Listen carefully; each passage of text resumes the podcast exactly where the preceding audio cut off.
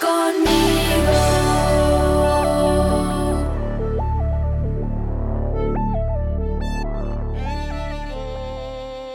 ¿Sabes cómo ser sal? Jesús dijo a sus discípulos, Ustedes son la sal de este mundo, pero si la sal deja de estar salada, ¿cómo podrá recobrar su sabor? Ya no sirve para nada así que se la tira a la calle y la gente la pisotea.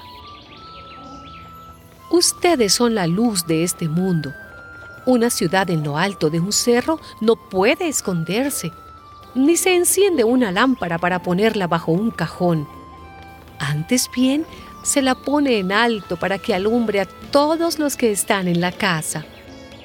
Del mismo modo, procuren ustedes que su luz brille delante de la gente, para que, viendo el bien que ustedes hacen, todos alaben a su Padre que está en el cielo.